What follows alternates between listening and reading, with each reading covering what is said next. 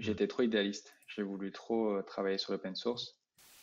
pour le coup, c'est le meetup de JS Paris, donc je l'avais lancé et ça m'a permis de, lancer le premier meetup VJS d'Europe. Clairement, si tu si arrives à comprendre la, la code base de Vue, le Vue 2 avec 8 génériques dans un type, je pense que tu as, as, un niveau assez avancé, oui. Et euh, je pense que je continue à lire le code d'autres personnes, en fait.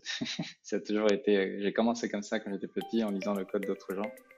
Vous écoutez le podcast Dev Theory Interviews. Des discussions autour du JavaScript avec ceux qui l'utilisent au quotidien. Qu'ils soient développeurs front ou back-end, freelance ou employés, CEO ou CTO.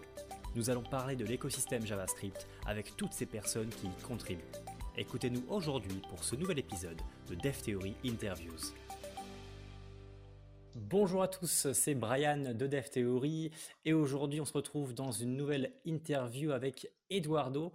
Euh, Eduardo qui est un membre de la core team de Vue.js et qui est également actuellement le développeur du store Pina.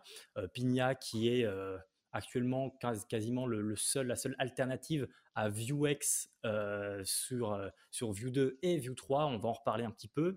Il a été euh, lead développeur, lead teacher et il est actuellement donc développeur front-end et consultant. Donc on va parler de tout ça avec lui tout de suite. Donc salut Eduardo, comment tu vas? Salut, merci beaucoup. ça va très bien toi? Ça, ça va très, très bien. Internet. Ouais, mais ça ira. On est principalement là pour du, pour du vocal, donc c'est pas grave. Oui. Euh, eh bien, écoute, je me demandais, euh, à l'heure actuelle, comment toi tu te, tu te, présentes aux gens, si tu dois te présenter en fait? Euh, je me présente différemment selon la personne, bien évidemment. Je pense ah. que je, ça dépend si je veux mettre en avant le côté open source, si je veux mettre en avant mon côté freelance ou consultant, je pense. Mais ça va être toujours une des deux ou les deux. Donc, soit je vais dire que je, je, fais, euh, je suis développeur open source ou je, je suis le créateur du routeur euh, et euh, je m'occupe aussi de pas mal de choses autour de dans l'écosystème de vue. Soit je vais dire que je fais, je suis freelance front-end avec une expertise en, en, en vue du coup, bien évidemment. Mmh ok. Et donc, est-ce que tu peux rapidement nous, nous, énumérer donc toutes les activités que tu fais à l'heure actuelle, en fait, tout, tout, tout ce que, dans quoi tu contribues ou qu'est-ce que tu fais, quoi. Parce qu'il y a beaucoup de choses. Ah, euh, ouais, ça, je réduis euh, par rapport aux, aux actifs. Enfin, ce qui est actif, ça va être le routeur et Pinia. C'est mon centre en ce moment. Euh, sinon, je garde aussi. C'est moi qui m'occupais des dernières releases sur Vue 2, par exemple. les derniers patchs et tout, regrouper un peu les quelques bugs fixes. c'est moi qui les ai qui les ai envoyés euh, sur NPM. Enfin, c'est moi qui ai regroupé tous les patchs, j'ai fait les revues de code, j'ai émergé ça, j'ai testé et j'ai fait les releases sur Vue 2. Sinon, je fais pas mal de triaging aussi, mais maintenant un peu moins sur Vue 3 parce que souvent il n'y a pas de temps pour tout faire. Et je, je faisais aussi euh, VueFire, euh, laquelle j'avais développé pour Vue 2 et Vue 3, et j'ai pas eu vraiment eu le temps de reconsacrer du temps, enfin de reconsacrer du temps pour euh, faire base 9 et mettre à jour. Ça demande mine de rien pas mal de, de veille sur les nouvelles versions. Et euh, quand tu n'utilises pas directement ou quand j'ai pas un projet actif sur lequel je peux le, tester, c'est un peu moins motivant de, de passer du temps dessus. C'est sûr, c'est sûr. Ok, ok, ok. Donc il y a pas mal de choses. Donc euh, actuellement, on est d'accord que tu n'es, tu n'es pas employé dans une entreprise. Tu es vraiment full freelance euh, euh, et, tu contribues à l'open source en fait. Oui, j'ai pas de, je suis vraiment freelance. j'ai une SAS, format classique de freelance en France en tout cas. Et ça fait donc une partie de mes revenus comme ça et l'autre en donation. Ok, ok, ok, je vois et, donc au quotidien, dans la semaine, comment tu, est-ce que tu as, une manière de t'organiser justement entre, par exemple, je sais pas, le lundi, mardi, enfin la moitié de la semaine c'est de l'open source, le reste c'est du freelance, ou est-ce que c'est comment tu t'organises au niveau de ces activités-là? Eh ben, en vrai, j'essaie encore de trouver un modèle qui me convienne, tu vois, dans lequel tu te sentes bien et efficace. Euh, j'ai l'impression que pour moi, ce qui marche, c'est faire des batchs. Donc, c'est quelque chose qui marche pour beaucoup de monde. mais j'ai tendance à quand même beaucoup euh, multitasker. Et euh, je pense que c'est là où je peux améliorer des choses. C'est-à-dire que, par exemple, dernièrement, j'ai coupé mes notifications GitHub, c'est-à-dire que je ne watch même pas mes repositories. Euh, donc, je, vais manuellement aller chercher de temps en temps et faire du triaging. Donc, quand j'ai tous les quelques tous les quelques jours, je, fais je jette un coup d'œil. Et je pense que ça m'a aidé pas mal mmh. parce que sinon, je, je, je jetais des coups d'œil assez souvent. Et comme j'ai les notifications sur GitHub, bah, tu les vois apparaître. Donc maintenant, je n'ai que pour les mentions et, euh, et les conversations que je suis. Donc ça, ça m'a permis de me dire, euh, je fais du triaging par exemple euh, qu'une fois par jour, enfin, ou euh, peut-être une, une, fois tous les quelques jours, si je suis sur d'autres mmh. choses. Et idéalement, j'essaie de faire des semaines entières sur des, si c'est open source ou, ou freelance. Donc j'aime bien faire des chunks. J'aime bien, j'ai pas, j'ai pas envie de faire du switch entre un jour ça, un jour open source, un jour un, un jour un projet euh, freelance. Ça, je je pense l'avoir fait un peu des fois, et c'est pas grave. Autant mettre, si j'ai, si j'ai une mission, autant mettre autant de jours possible euh, ensemble. Tu vois, si c'est une semaine entière, trois jours, tu les mets ensemble, et le reste, je, je passe en open source. Oui, clairement. Bah, de toute façon, je pense également que c'est une très bonne solution. Comme ça, tu as tout le contexte toujours en tête. Tu vas pas switcher de contexte, donc oublier des trucs ou quoi. Donc, euh, clairement, tu as raison. Et pour les notifications GitHub, euh, euh, je pense aussi que c'est la meilleure chose à faire, que ce soit GitHub ou un autre, un autre service hein, qui, qui, envoie des notifications.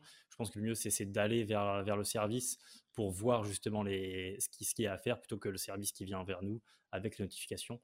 Clairement, je pense que niveau orga, ouais, c'est une bonne idée, surtout pour ton cas en fait où tu es très actif dans l'open source euh, pour pas que tu sois noyé de notifications, ça paraît, euh, ça paraît clairement le meilleur à faire. Et donc, euh, et donc moi, je, me pose également une question, c'est que tu es, dans ce monde-là de, l'open source et tu es, très actif et les projets auxquels tu contribues, ce sont des projets massifs quand même. J'aimerais un peu revenir aux sources. Comment toi, à la base, tombé dans le développement, notamment le développement web, et qu'est-ce que tu as fait petit à petit? Mais la première question, c'est surtout voilà, comment tu es entré dans le développement quoi? Dans le développement, c'était quand j'étais euh, petit, euh, vers 13 ans. Euh, je m'étais intéressé simplement pour m'amuser, pour faire des jeux vidéo. Et je, sur un programme qui s'appelle Game Maker, je m'amusais dessus. Et peu à peu, j'ai appris à coder sans trop me rendre compte. Ça a pris du temps, environ un an. Euh, mais finalement, je, comprenais, je pouvais écrire du code en fait euh, dans ce langage de programmation qui ressemblait au C. Et au web, par contre, j'ai mis un peu plus de temps à m'intéresser. Alors, ce qui est marrant, c'est que j'ai quand même fait un peu de web à cette époque-là. Donc ça, c'était il y a euh, bien 15, un peu plus de 15 ans, 15, 17 ans, 17 ans. Donc c'était l'époque où le web était assez, euh, assez simpliste. Euh, c'était l'époque avec les gifs, euh, tous les, c'était ce genre de site web, tu vois, la mhm. Space Jam qui existe encore. et donc j'en ai fait quelques-uns, mais pas grand-chose. vraiment que des petits trucs en CSS et un peu d'HTML, avec un petit peu de PHP, PHP à un moment en, back-end. C'était vraiment l'époque du PHP en, en, en back-end, avec des petits, petits, fichiers FTP, c'était sympa. Et après j'ai laissé ça un peu de côté. Et en école d'ingé, donc j'étais en France à ce moment-là, euh, je voyais qu'avec il y avait Node.js, donc je pense que c'était la version 0.10 ou même avant, sûrement. Et euh, on commençait à avoir des, euh, environnements de travail avec, JS, avec le JS qui étaient plus sympas, notamment avec NPM, Browserify, où on avait plus, où je commençais à dire ah JS c'est plus aussi, c'est plus juste un petit toy language, juste un petit langage de scripting avec lequel on fait quelques petites manipulations sur le, dans notre page web. Et euh, j'ai vu qu'il y avait énormément de marché aussi de travail. Parce que c'était du coup vers la fin, pas vers la fin, mais ma deuxième année d'études euh, d'ingénieur. Donc il me restait pas, il me restait encore juste deux. Et euh, je commençais à regarder un peu qu'est-ce que, quelles étaient les opportunités laborales, pardon, de, travail. Et le web, il y en avait, il y en avait beaucoup, vraiment beaucoup d'opportunités et beaucoup de choses autour de Node.js et euh, plus, de plus en plus de front-end. Donc ça, c'était il y a 8 ans, je crois. 7 ans, 8 ans. J'ai un peu de mal à voir. Ok, ouais, vraiment les débuts de, les débuts de Node.js, NPM et tout ça. quoi. C'est ça. Et puis à partir de là, donc oui. C'est pas... Ouais, vas-y. Donc pour Vue.js, si, tu- si on finit par pour, comment on est arrivé à Vue.js, euh, bah écoute, j'ai commencé en agence, euh, comme beaucoup de devs. Euh, donc on faisait, euh, j'étais full stack, euh, le classique. hein. Je pense que c'est un peu moins à la mode maintenant, mais euh, il y a, il y a 7 ans, c'était un truc qui était vraiment à la mode. Il y en avait des full stack partout. Et euh, il y avait beaucoup d'AngularJS, par exemple. React, on commençait à avoir un petit peu. Il y a même euh, des, je crois qu'il n'y avait pas React Native encore, ou ça, ça c'est sorti pendant que je, pendant que je- j'étais euh, sur AngularJS. Et euh, donc j'apprenais AngularJS euh, sur des projets et je commençais à des fois m'embêter dessus. Tu vois, je me disais euh, c'est quand même lent sur euh, pas mal de projets, on sans faire grand-chose de complexe. Et euh, c'était, Mhm. je trouvais ça verbeux, très très lourd. Je trouvais ça verbeux et lourd euh, à l'utilisation en tant que, que développeur. Donc je cherchais autour les autres projets qui existaient. Donc à l'époque, c'était aussi l'époque où tout le monde sortait des frameworks front-end. Enfin, il y avait des front-end, des front-end, des frameworks front-end tous les jours presque en exagération, c'est ce qu'on sort souvent, mais sans exagé- exagération, il y en avait facilement euh, tous les mois, hein, par contre. Et euh, Vue.js était un, un des frameworks qui, qui existait. Ils se connaissaient sous le nom de librairie à l'époque, mais bon, c'est tout un point, tout est relatif, comme on dit. Et j'ai commencé à tester, à lire la documentation, et je trouvais que le modèle de réflexion s'alignait très bien avec le mien.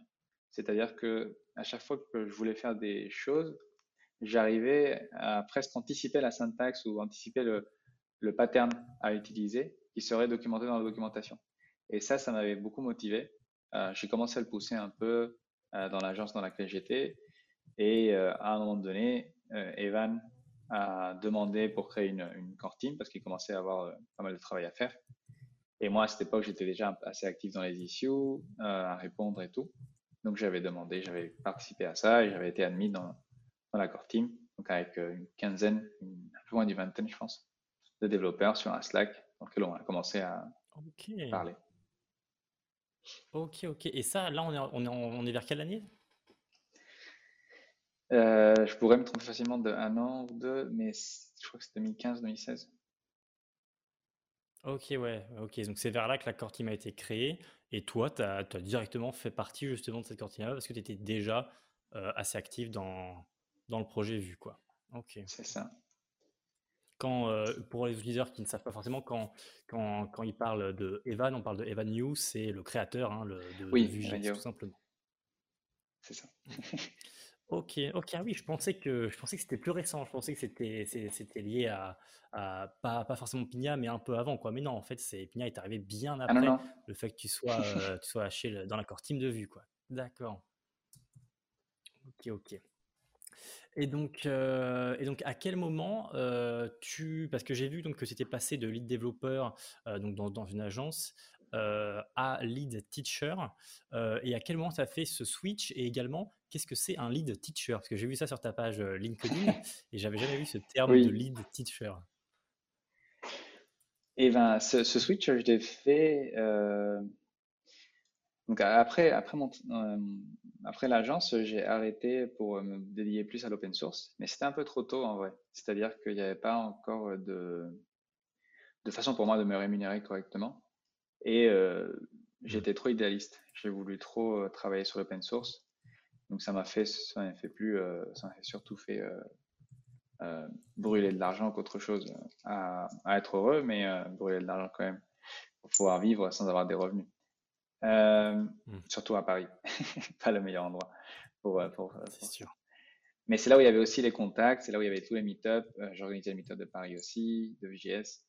Et donc, il y avait d'autres avantages auxquels je, je tenais assez. Et euh, donc, au bout d'un moment, j'ai commencé à chercher des opportunités de travail aussi. On m'a, j'ai un ancien collègue de, de enfin, mon, c'est la personne qui était mon coach à, à l'agence. Il m'avait euh, contacté, recommandé pour un travail, donc de, de lead teacher. Et à l'époque, je faisais déjà des workshops et euh, je trouvais le, le, travail intéressant, le contexte intéressant.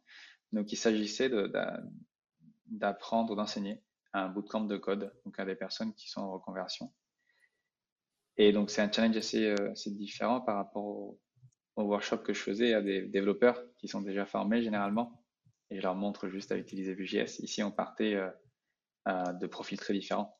Des personnes qui n'ont jamais fait de code avant, même si ça arrive à faire un petit peu, d'autres qui, qui, sont très, très débrouillards, d'autres qui ont des connaissances d'ingénieurs. Il y avait vraiment de tout. Des gens qui avaient fait, euh, qui être gérants de bar, tu vois, et, euh, mais qui étaient motivés, qui avaient un certain profil assez particulier qui, faisait qu'ils pouvaient euh, arriver à, devenir développeurs plus tard, avec le temps. Et donc lead teacher, pourquoi? Parce qu'il y avait aussi d'autres teacher assistants, c'est-à-dire que je donnais les cours pendant toute la journée, et après il y avait des exercices, et je peux pas, je pouvais pas aider tout le monde en même temps. Donc, il y avait d'autres profs qui ne donnaient pas les cours, mais qui étaient là pour aider euh, pendant les cours et pendant les exercices. Ok, ok, je vois le truc. Ah, c'est sympa, c'est sympa. Et euh, tu as parlé de, aussi le de Meetup. Ouais, ouais, ouais, ok. Tu as parlé de, Meetup et de workshop. Euh, à quel moment ça a commencé également, ces Meetup et ces workshops? Tu as, organisé toi-même, tu as lancé des Meetup sur Paris? Que, Comment s'est passé tout ça? Alors du coup, le, Meetup, c'était aussi pendant l'agence. donc ça remonte encore. Mmh c'était avant de rejoindre la Core Team, je crois. Euh, j'ai du mal à voir la date, mais on peut le retrouver sur meetup.com. Euh, pour le coup, c'est le Meetup de JS Paris, donc je l'avais lancé et ça m'a permis de, lancer le premier Meetup VGS d'Europe. enfin, de, pas de lancer le premier Meetup, mais d'organiser le, premier Meetup euh, en termes de date, c'est-à-dire le, le, premier Meetup qui s'est passé était à Paris, en Europe, et c'était le VGS Paris. Donc, avec le Covid, c'est énormément calmé, hein, mais euh, sinon, c'était plutôt actif. Il y a et il y a une équipe. J'ai passé un peu en derrière, c'est-à-dire que j'ai essayé de déléguer ça le, plus possible. Je pense que j'ai pas très bien réussi, mais comme il y a eu le Covid, c'est un peu difficile à juger. Et euh, mmh, c'est sûr. Et donc euh, au début, je faisais beaucoup, très souvent des talks parce que c'est très difficile de trouver des, speakers. Euh, mais au fur et à mesure, on avait de plus en plus de speakers, jusqu'au Covid, où là, ça, a été, c'est mort. il est encore là, hein, mais c'est un peu mort. Ok, je vois. Et actuellement, tu travailles toujours dessus ou tu n'es plus dedans? Euh, je suis dedans, mais ni moi, ni je pense que personne dans l'équipe euh, fait grand-chose parce que il y a juste, c'est toujours pas possible en fait de faire des événements en personne. C'est que des événements, événements remote. Et bon, mmh. je ne sais pas pour le reste de personnes de l'équipe euh, parce que j'ai pas trop demandé. Pour moi, ça, perd complètement l'intérêt, le, le meet-up, qui était surtout l'histoire de rencontrer des personnes et, pas, et parler à, distance, c'est juste euh, pas pareil. ça vaut plus la peine du tout. Ouais, ouais. C'est juste vraiment informationnel, quoi. Il n'y a, y a, pas de, y a pas de relationnel, quoi. Exactement. Ok, ok, très cool, très cool, parce que euh, euh, faut quand même dire que actuellement tu fais partie de certains de certains meet-up online et tout. Pour ceux qui nous écoutent, à l'heure où on enregistre ce podcast, c'est le, le, 27 janvier. D'ici une heure ou deux, tu vas faire une petite tu euh, vas faire une apparition donc, pour parler de Pigna dans la conférence euh, Vue.js Nation, euh, dans laquelle de, très nombreuses autres personnes également vont faire des, des, des, vont, parler, quoi. notamment pas mal de gens de chez Nux3, Evan New. Il y a vraiment pas mal de, gens de l'écosystème de Vue.js qui vont parler dans, dans, cette, dans cette conférence en ligne. Donc tu vas en faire partie et je mettrai également le lien donc, en ressources sur les, les rediffusions de cette conférence si jamais il y en a parmi vous qui sont, qui sont intéressés pour voir ça et notamment pour voir euh, ton replay pour parler de, de Pigna, bien sûr, parce que dans ce podcast, on va parler de Pigna, mais je suppose qu'avec la conférence, tu vas montrer des choses un peu plus concrètes que ce qu'on va pouvoir dire ici euh, en, vocal. C'est ça, ça sera pas mal de démos aussi. Ouais. ouais, pas mal de démos, super. Euh, ok, super. Euh, ben écoute, je pense qu'on peut parler justement de, de Pigna. Euh, j'aimerais bien, j'aimerais beaucoup parler de Pigna. Pourquoi? Parce que ça fait pas si longtemps que personnellement je l'utilise. en fait, j'utilise que depuis Nuxt Free parce qu'avant, eh bien, j'avais appris Vuex tout simplement, donc j'utilisais Vuex et également Vuex était intégré de base dans Nuxt 2 en fait. Donc je ne posais pas la question de quel store tu allais choisir puisque c'était intégré. Tu avais juste à créer ton dossier store et tu avais ton, store. Mmh. Et, j'ai découvert justement que sur Next, que Vuex n'était pas, n'était pas intégré de base. Je ne sais pas s'il compte le faire ou pas, parce qu'il y a encore pas mal de modifications, mais je suppose que non, parce que justement Pina prend de plus en plus d'importance, en particulier dans, dans l'écosystème Vue.js 3. actuellement, Evan New, encore une fois le créateur de Vue.js, euh, recommande d'utiliser Pigna en tant que store et non plus, euh, et non plus Vuex alors qu'il y a une version de Vuex, la version 4, qui est compatible avec Vue.js 3. Donc, ça. Euh, après cette introduction de Pigna, moi j'aimerais bien que tu nous dises euh, qu'est-ce que Pigna, euh, pourquoi tu as commencé à le créer en fait? Donc Pigna, c'est une, c'est une solution de state management, donc on appelle ça un store aussi. enfin, c'est plus spécifiquement un store dédié à Vue 2 et Vue 3, basé sur l'API de composition. Donc, y a une API qui a été créée pour Vue 3, mais qui marche également avec Vue 2. Et donc, ça a une approche beaucoup plus simple que d'autres stores euh, et un focus vraiment sur euh, le typage, euh, les plugins et les DevTools. Donc, je l'ai créé parce que le TypeScript en Vuex était horrible, tout simplement. Ça a toujours été très dur. comme Vuex existe avant cette ère de TypeScript où tout le monde faisait du TypeScript, on avait, on s'est habitué à ces suggestions, autocomplétions qui sont vraiment vraiment sympas et qui aident vraiment au développement et eh ben, il se trouve que l'API n'était pas propice au type. Et euh, même Vue 2, en fait, a souffert de ça. Ça existait avant, que, avant TypeScript, tout court. Et euh, les, les, types étaient, sont extrêmement compliqués. Si on lit les types dans la code base de Vue 2, c'est un peu un enfer. Donc, dans Vue 3, ils sont complexes euh, pour gérer plein de choses. Mais en Vue 2, c'était encore pire. C'était encore plus complexe que ça. Et les, des fois, tu as des, des génériques à 8, enfin, tu as des types à 8 génériques, par exemple.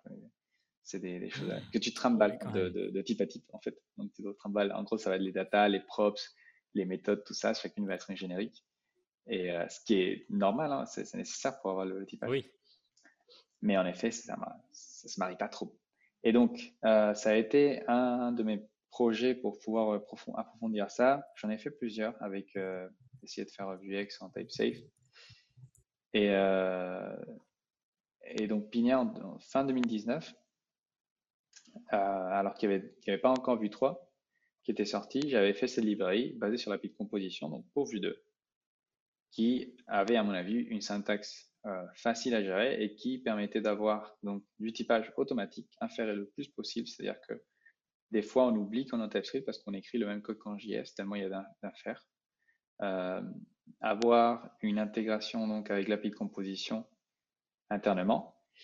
Et après, il y avait quelques petites euh, améliorations par rapport à, à, Vuex que je voulais, comme par exemple le, fait, d'avoir euh, tous les stores qui sont modularisés. En gros, il y a une structure complètement aplatie. Il n'y a pas de nesting de modules ou de stores comme on peut avoir en Vuex. Du coup, on peut explicitement faire en sorte qu'un store soit utilisé par un autre store, parce qu'il n'y a plus ce concept de module, ils sont tous des stores. Mais en fait, bien que tous les stores sont rapatriés euh, dans ce qu'on appelle le, tu les crées individuellement. Et donc, cette création individuelle et dynamique fait que, euh, par design, dès que l'API est faite, tous les modules sont dynamiques et, tous les, donc tous les stores peuvent être lazy loadés au même, euh, de façon naturelle. C'est-à-dire que si on importe un store dans une page et que vous avez lazy loader les pages, ce qui se fait automatiquement avec Nux par exemple, et ce qui est de toute façon une bonne pratique, euh, très facile à mettre en place, et bien vos stores vont aussi bénéficier de ça. Donc il y a des trucs comme ça, des valeurs comme ça qui ont été rajoutées, euh, qui pour moi importantes en plus de la DX. Ok, donc euh, c'est super intéressant tout ça et, effectivement Pina pour ça le fait super bien et le fait que, que tous les modules, que tous les stores en fait finalement soit sur une architecture justement plate comme ça, eh bien c'est, je trouve, excellent parce que tu vas pouvoir justement les appeler les uns les autres sans avoir de nécessité et tout. En tout cas, en tant que développeur, je trouve ça vraiment plaisant et plus plaisant qu'utiliser les, modules de Vuex. Il faut, quand même rappeler que l'API, c'est-à-dire que, enfin l'API que, nous en tant que développeurs on utilise, c'est finalement quasiment la même. tous, les noms, getters, setters, actions, tout ça, c'est les mêmes, les mêmes noms globalement. Donc, si vous passez de Vuex à Pina, ça fait pas un gros changement en fait. vous allez quasiment écrire la même chose à l'intérieur du moins d'un store, ou du moins il y a les mêmes notions. Sauf qu'il n'y a pas les, les, mutations, ce qui est un vrai plus parce que c'était quand même beaucoup de, c'était très verbeux sous Vuex d'avoir d'avoir les mutations. C'est ça et donc, tu as, également parlé donc de, que, directement tu l'as écrit en TypeScript. Juste pour savoir, toi, à quel moment tu t'es mis sur TypeScript? À quel moment tu t'es dit, ça y est, je vais, je vais apprendre TypeScript, j'ai commencé à tout écrire en TypeScript quoi? Ah, ça a été progressif, hein. Je ne me rappelle pas très bien. Je pense que j'ai commencé en 2017-2018 À, ouais, à quand faire du. TypeScript. Et euh, ça a pris du temps. Après, je l'utilisais pas partout. Mais j'ai commencé à essayer de faire des, euh, des types un peu plus complexes avec des expériments de store précisément euh, pour mieux comprendre. Et c'est avec ça que, et du temps, de la pratique, que j'ai appris, continué à, enfin, j'ai beaucoup appris TypeScript et maintenant je, je pense que j'arrive à avoir un niveau assez avancé en TypeScript. Ok, ok, oui, bah clairement, si tu si arrives à comprendre la, la code base de Vue, le Vue 2 avec 8 génériques dans un type, je pense que tu as, un niveau assez avancé, oui. Euh, super. Euh, j'ai bien envie de- également de te poser une autre question, c'est euh, comment tu vois Pigna dans, dans le futur? Est-ce que tu vois Pigna dépasser Vuex en termes de, de popularité? Que- comment tu vois Pigna par rapport à Vuex, mais aussi par rapport à, à Vue dans l'écosystème en fait? Moi, je pense que euh, la, simplification qu'on trouve avec Pigna euh, par rapport à VX, c'est aussi une façon de dire aux gens de pas trop utiliser le store. Je pense que les gens overutilisent VX et sûrement Pigna aussi. Donc, moi, j'espère avoir plutôt une descente de l'utilisation des stores en général, plus qu'autre chose. Euh, Vue euh, aujourd'hui, euh, avec l'API de composition, il y a encore moins besoin d'utiliser un store. Il y a- et en plus, euh, souvent, le store euh, est assez, euh, assez euh, mécompris. On, on pense qu'il sert à persister un état. C'est très souvent ce que, ce que je- j'entends, par exemple. Ah, comment je persiste l'état? C'est le, je sais pas combien de plugins il y a pour Pigna pour persister, persister l'état. Donc, pers- qui dit persister dit local storage. hein. Euh, c'est, Mhm. ça doit être genre le, le, le cas d'usage le plus, euh, nécess- plus euh, recherché par les développeurs. Et pourtant, on n'en a pas besoin, euh, en fait, on n'a pas besoin d'un store pour faire ça. Donc, moi, je dirais même que j'espère que Pigna soit pas si utilisé que ça, comparé à Vuex, qu'il soit moins utilisé. Euh, sinon, euh, par rapport à Vuex, c'est sûr que ça remplace l'idée de Vuex 5. hein. Donc, c'est ce qui est pratique, c'est que comme l'API est complètement différente, ça sert à rien d'avoir le même nom, ça va surtout faire casser toutes les recherches Google et tout. Donc, tout le référencement qui existe pour Vuex, ça va le casser. Donc, je pense que c'est une bonne chose qu'on a fait de garder les deux noms différents. Euh, et euh, c'est bien d'avoir une version Vuex 4 qui permet aux gens de migrer facilement une code base de Vue 2 vers Vue 3. Euh, comme ça, ils n'ont pas besoin de réécrire le- leur code. Et ils peuvent même utiliser Pigna s'ils veulent en même, temps, surtout s'ils ont des problèmes avec TypeScript et tout. Mais c'est c'est pas une question de remplacer, même si ça, remplace un peu le, le rôle de Vuex en Vue 3, pour Vue 3, pardon. Moi, je pense que ça, j'espère que ça permet aux gens de voir qu'on peut faire plus simple euh, qu'on n'a pas besoin d'utiliser forcément une architecture Flux pour, euh, gérer euh, l'état des applications, le store. Et notamment si tu regardes n'importe quel autre, les stores aujourd'hui dans d'autres librairies, hein, comme ça React, euh, Svelte ou Angular même, tu verras qu'elles elles ont pas mal simplifié, elles deviennent assez unitaires. Elles se focalisent beaucoup sur l'état et la manipulation de l'état d'une façon unitaire, au lieu d'avoir euh, une espèce d'entité comme un store qui regroupe tous les concepts. Et c'est marrant parce que ça s'aligne pas mal avec les API de composition où on crée des états unitaires. Et Pigna, c'est pas ça. Ça permet d'avoir un état quand même, où, enfin, ça crée une entité qui regroupe l'état, les actions, les getters, parce que c'est plus pratique pour, pour les gens pour réfléchir de cette façon-là.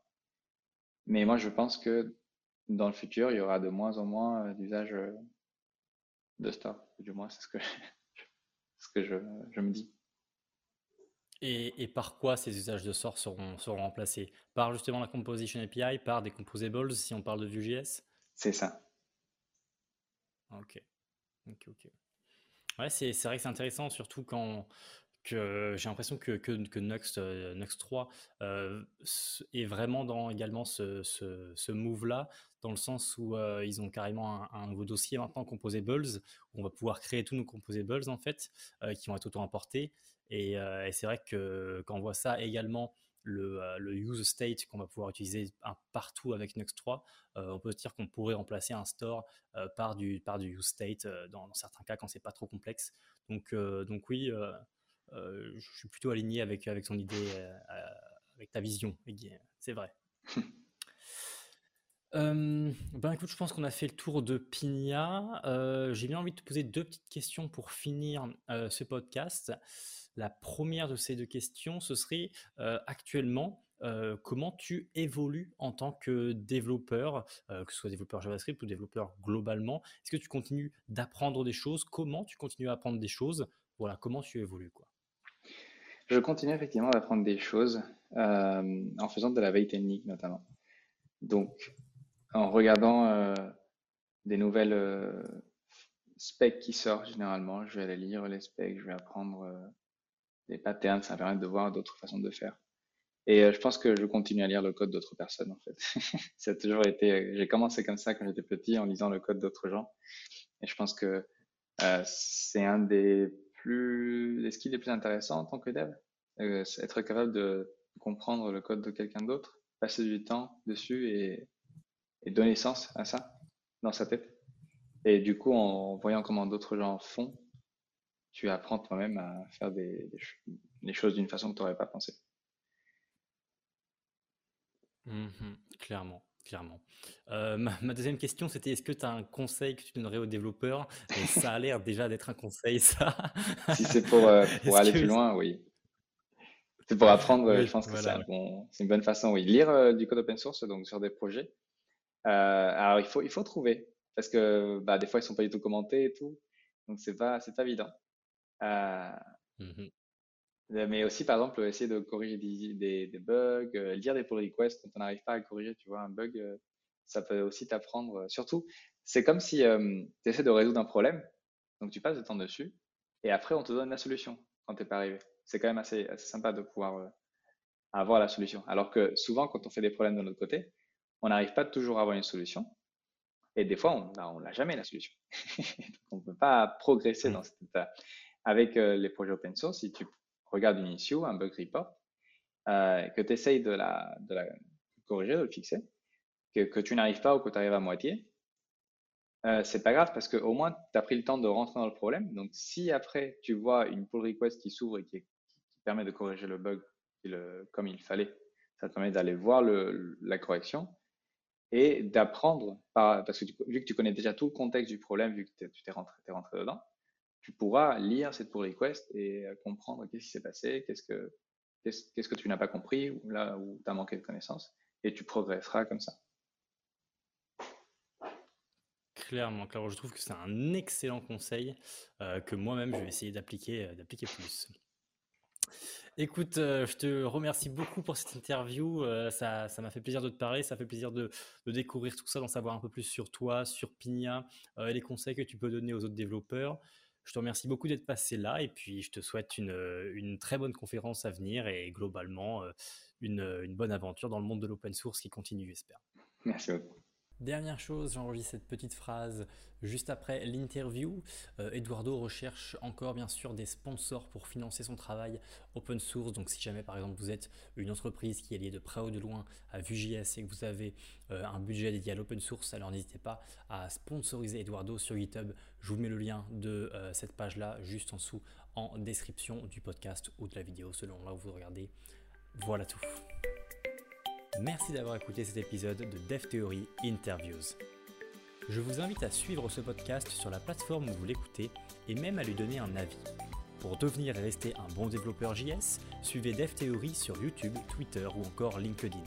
Puis découvrez toutes nos formations sur devtheory.fr. En attendant, je vous souhaite un très bon codage et à la prochaine.